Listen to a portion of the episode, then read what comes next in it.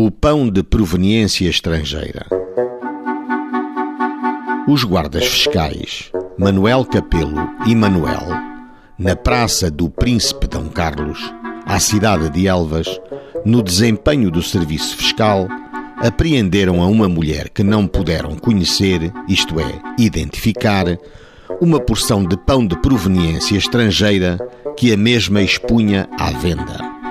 O pão estava descaminhado aos respectivos direitos de importação.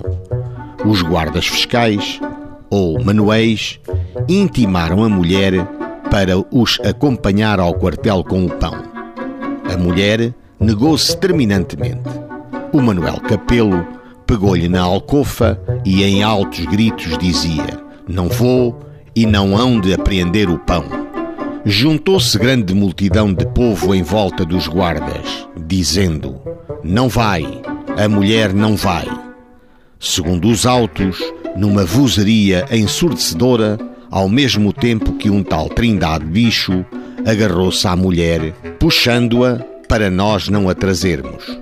Os guardas desembainharam os sabres, segundo alegaram, para se defenderem do povo e da arruaça.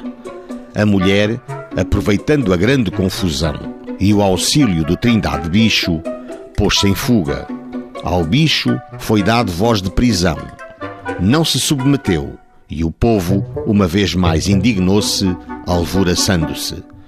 Como não tinham força, os guardas apitaram. Em auxílio deles apareceu a Guarda Civil. Da mulher e do pão não mais tiveram vista. O juiz arquivou os autos.